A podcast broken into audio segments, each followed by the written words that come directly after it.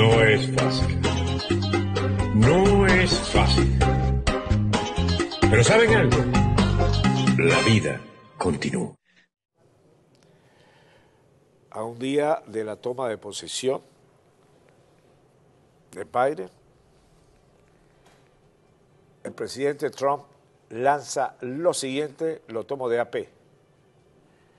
El saliente gobierno estadounidense de Donald Trump incluyó hoy en una lista negra del Tesoro a tres personas, 14 entidades y seis embarcaciones por sus vínculos con una red a la que acusa de buscar evadir las acciones del sector petrolero de Venezuela.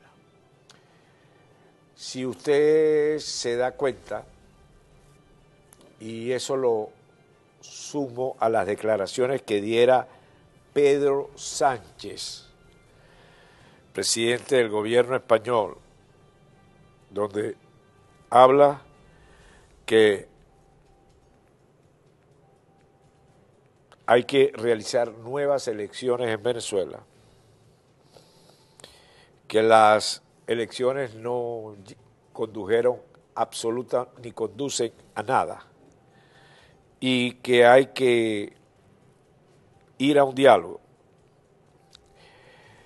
Y si tomamos en cuenta que la Eurocámara debe discutir la situación de Venezuela, y si tomamos en cuenta otros análisis de otras eh, publicaciones donde dicen que vendrán nuevas sanciones, pero ya personales, eh, nos damos cuenta que la situación de Venezuela es lo que llaman los franceses un cul-de-sac, un camino sin salida.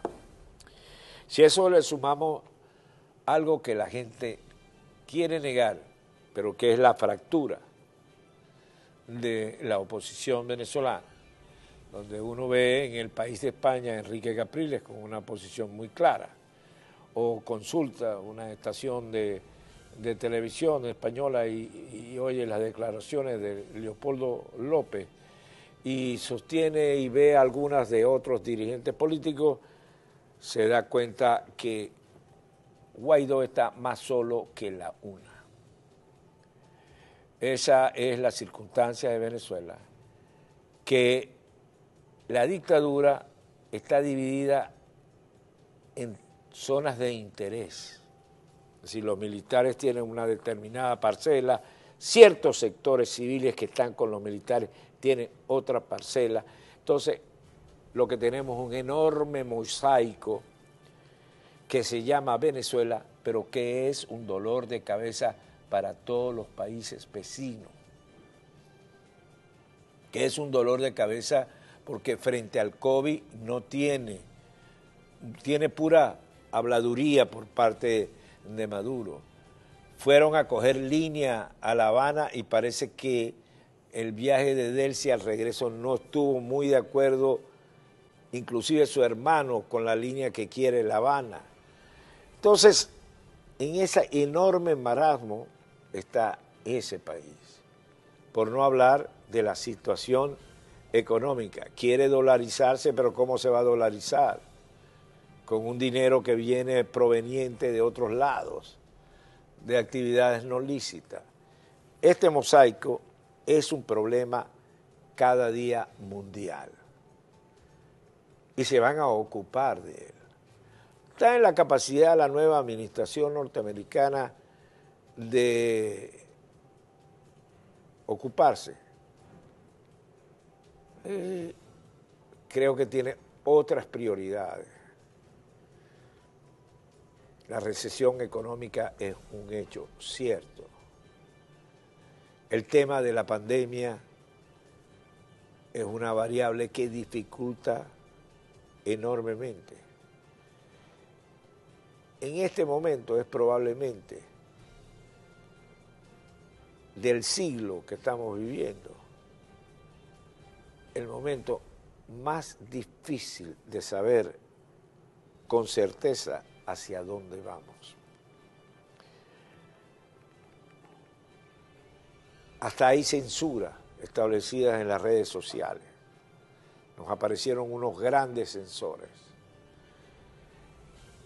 hay desorden en las redes sociales con la información, la desinformación y la contrainformación.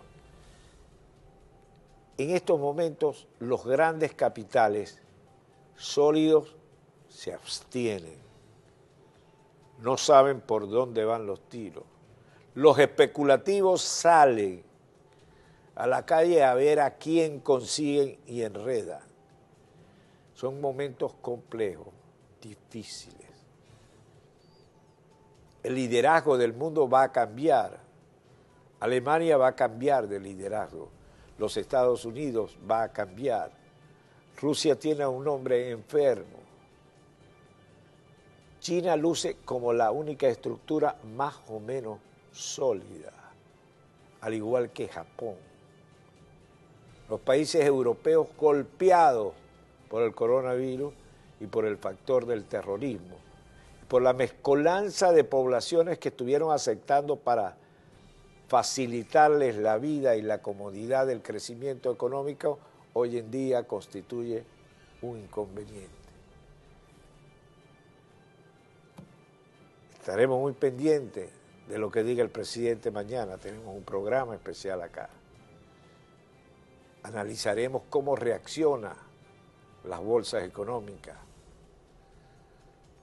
Veremos, es un mundo y una semana de grandes interrogantes. No nos atrevemos a dar una respuesta simple, que en el fondo es simplona. Solamente observaremos y los, los invitamos a que nos acompañen. Está complicado este asunto. No es fácil. No es fácil. Pero ¿saben algo? La vida continúa.